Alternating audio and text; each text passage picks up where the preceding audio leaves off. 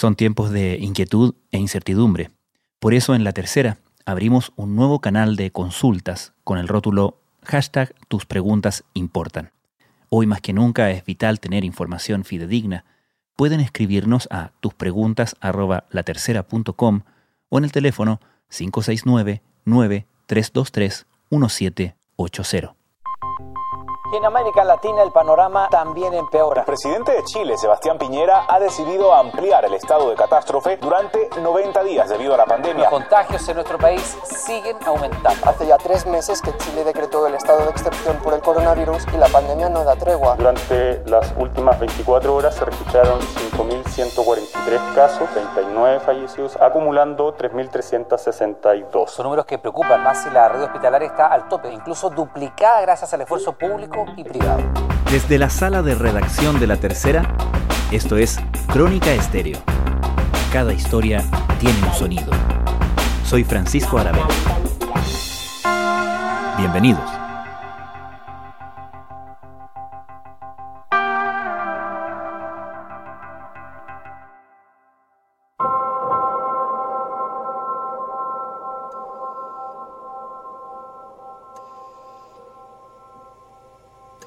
De todos los lugares posibles es en los hospitales y clínicas donde se enfrenta al COVID-19 en toda su magnitud.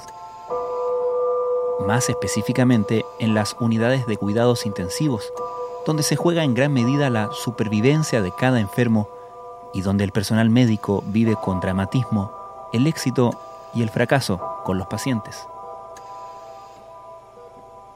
Tanto en el sistema público como en el privado, cientos de camas han debido ser convertidas en unidades de cuidados críticos y varios centros de salud parecen casi exclusivamente dedicados a esta enfermedad.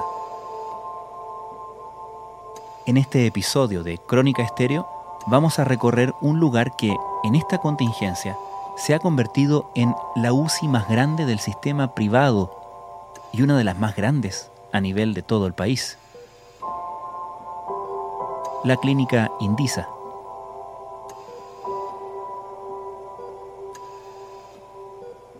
De a poco desde que llegó la pandemia se han ido convirtiendo para atender casi en su totalidad pacientes COVID, llegando a tal punto de que se ha transformado en la UCI más grande del sector privado, con 96 camas disponibles según el último registro de la Unidad de Gestión Centralizada de Camas. Paz Radovich es periodista de La Tercera. El pasado domingo publicó el reportaje Viaje al interior de una UCI.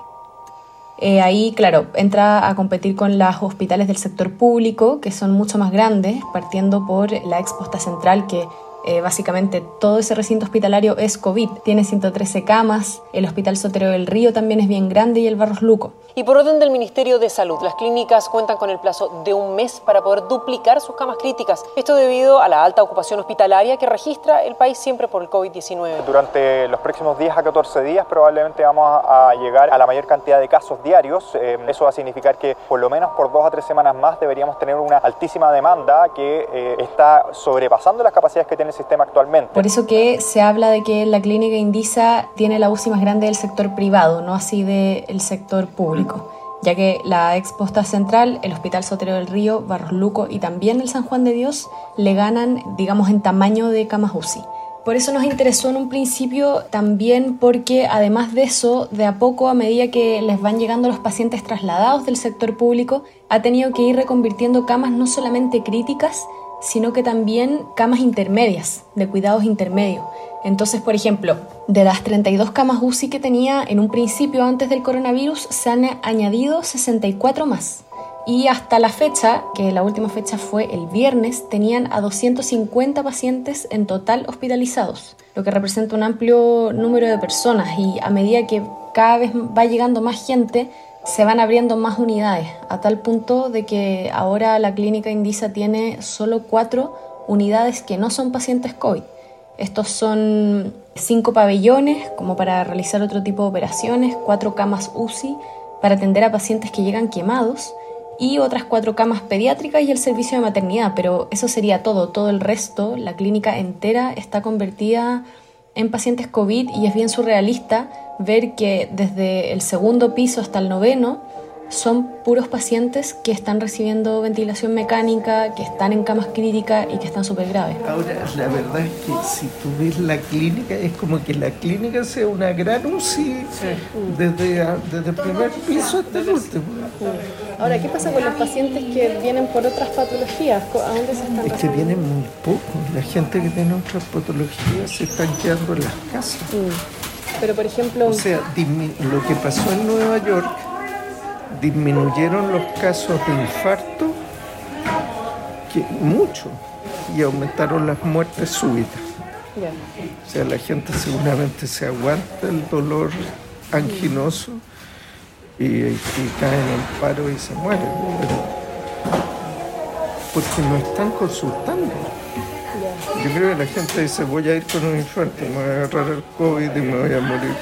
Entonces, hay un infarto que se atendió ayer, uno, pero muy, muy poco. Ejemplo,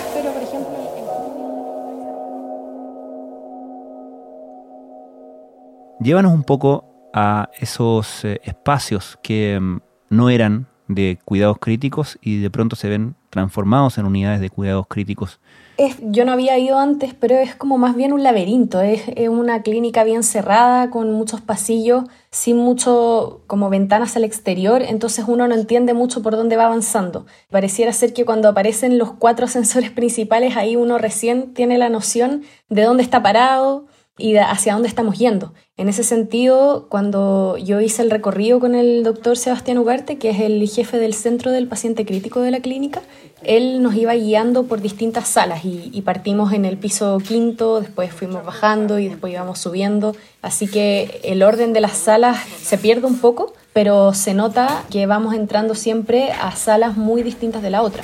Eso porque tú que todos los ventiladores son diferentes, son detalles que el que no sabe no se da cuenta, pero está, eh, no sé si este es el número Esta era otra unidad que teníamos ocho camas de intermedio.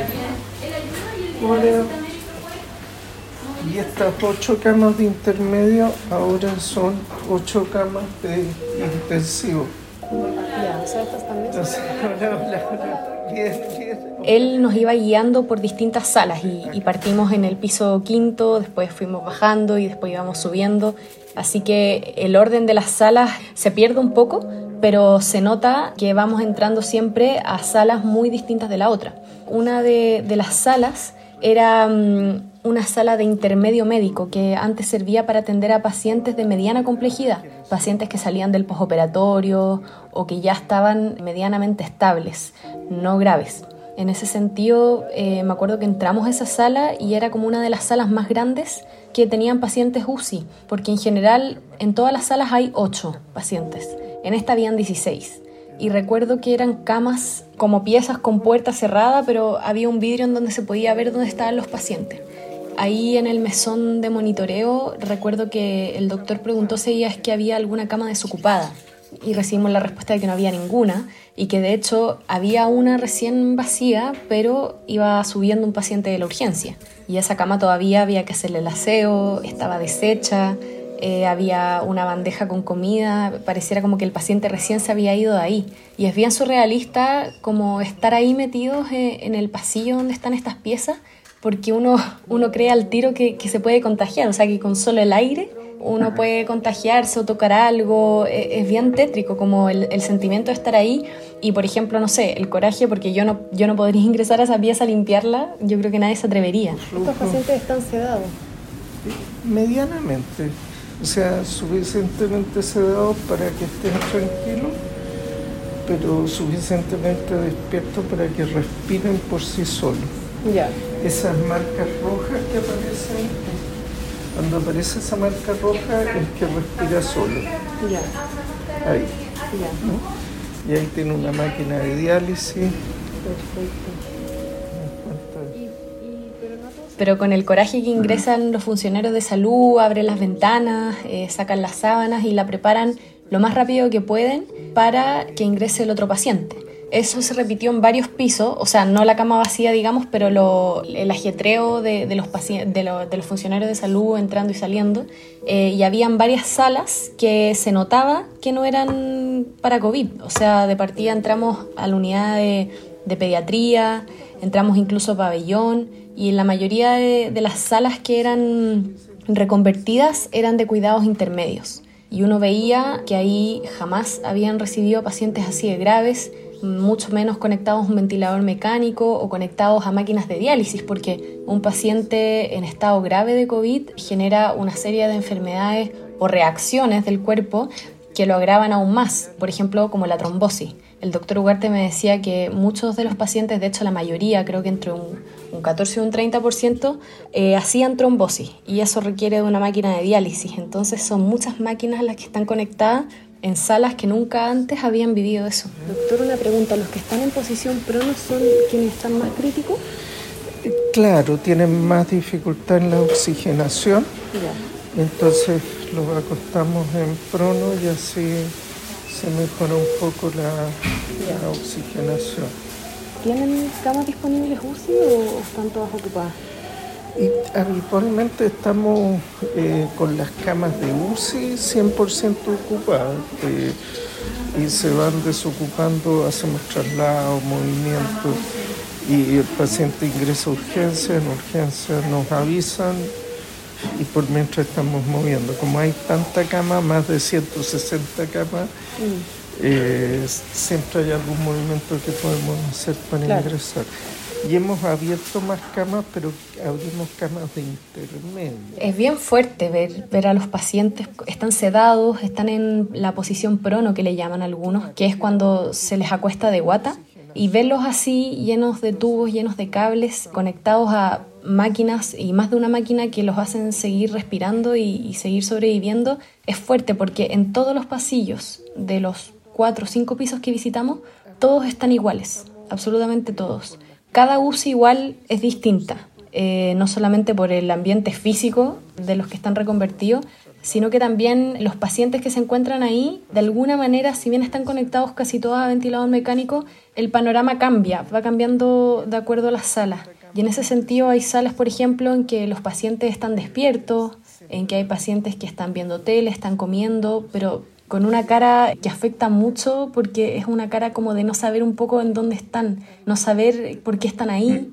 O también incluso hay otras caras como más de asumidos, como que perdieron la capacidad de asombro, saben en la que están y esperan tranquilamente a recuperarse.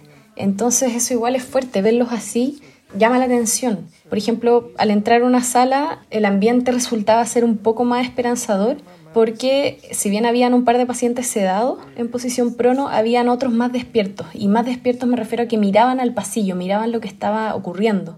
Eh, algunos incluso miraban por la ventana. Ella tiene cánula nasal de alto flujo. Está con esto, ella ya se extubó, entonces se extubó y la ponemos en cánula de alto flujo.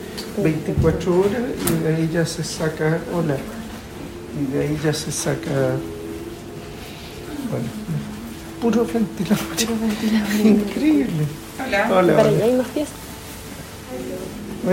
Entonces, esto no era UCI, esto era intermedio y ahora es una UCI de COVID. Doctor, ¿y pabellones tiene? Había una paciente en esa sala que entramos UCI, que habían ocho conectados, una paciente que se veía más bien mayor y que llamó la atención porque estaba recién extubada Igual estaba conectada a muchos cables y todos, pero se veía lúcida, estaba despierta y mientras pasábamos caminando con el doctor Ugarte, lo saludó muy serena, sin una sonrisa, pero levantó la mano como diciendo, estoy bien, estoy aquí. Eh, y eso al doctor Ugarte lo emocionó mucho. De hecho, cuando la señora lo saludó, él levantó las manos y gritó como vamos que vamos. No sé si lo habrá escuchado porque estaba al otro lado del vidrio, pero para Ugarte eso es como una inyección de, entusiasmo, ver a los pacientes que se van recuperando de a poco. Dice que finalmente ayuda al equipo a que no se canse y a que no se agote emocionalmente.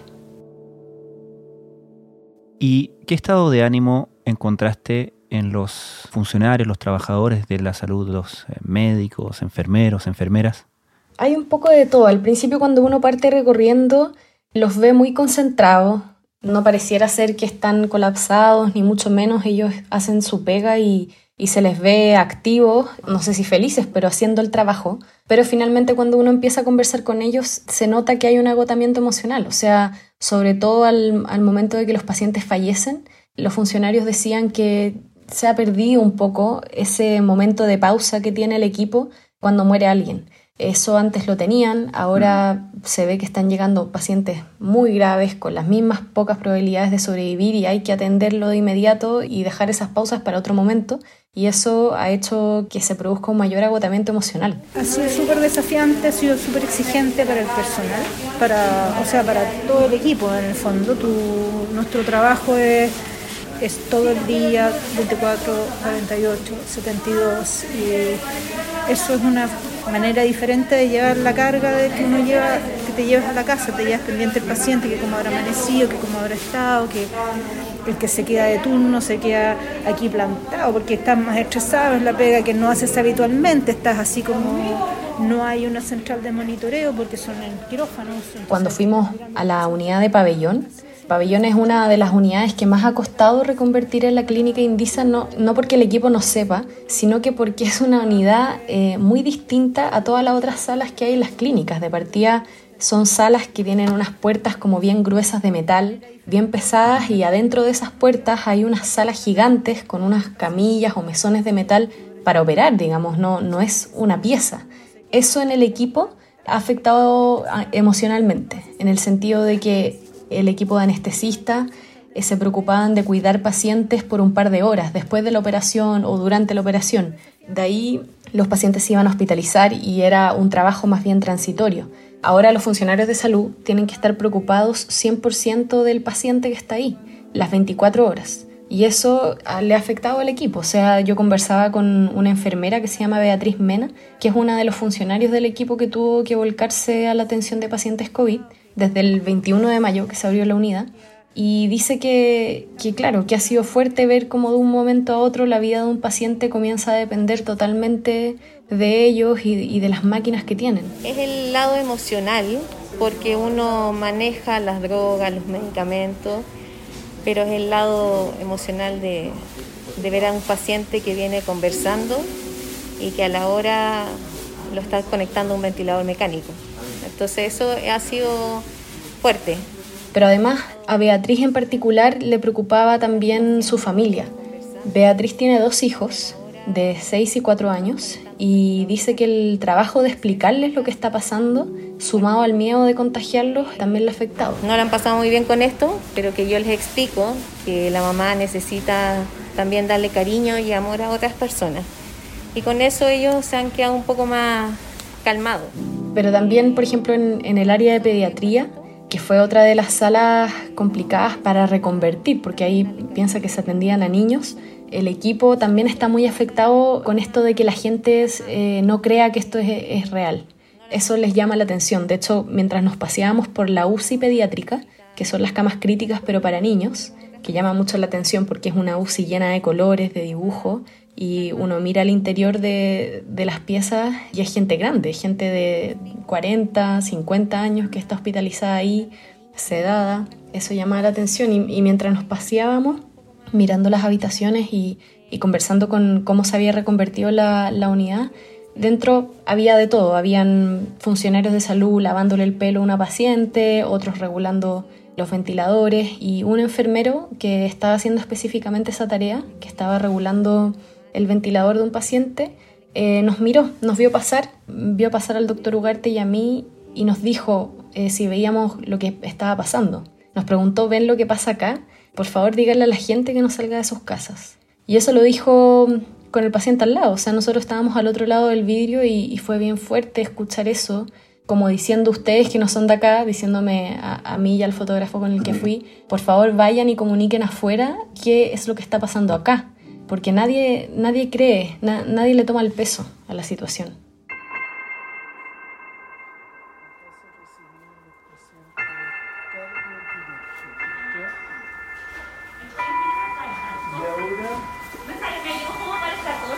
Si tú ves pacientes COVID. Ya. Si tú ves, Me llevo para el 14. Pacientes COVID en todas las unidades. Ya cardioperados ya no se están operando. acá no hay ningún paciente que no sea COVID. Son todos COVID. Ya. ¿Cuánto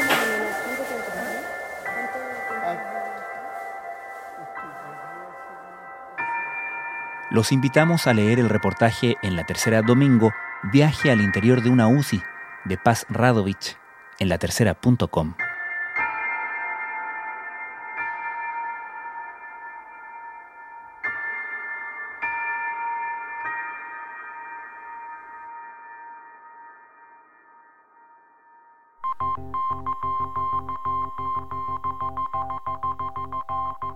Crónica Estéreo es un podcast de La Tercera. La producción es de Rodrigo Álvarez y Melisa Morales. Y la edición de quien les habla, Francisco Aravena. La postproducción de audio es de Michel Poblete. Nuestro tema principal es Hawaiian Silky de Sola Rosa, gentileza de Way Up Records. Nos encontramos pronto en una nueva edición de Crónica Estéreo. Les recordamos que todos nuestros episodios están disponibles en latercera.com Spotify, Apple Podcasts, Google Podcasts y donde sea que escuchen sus podcasts.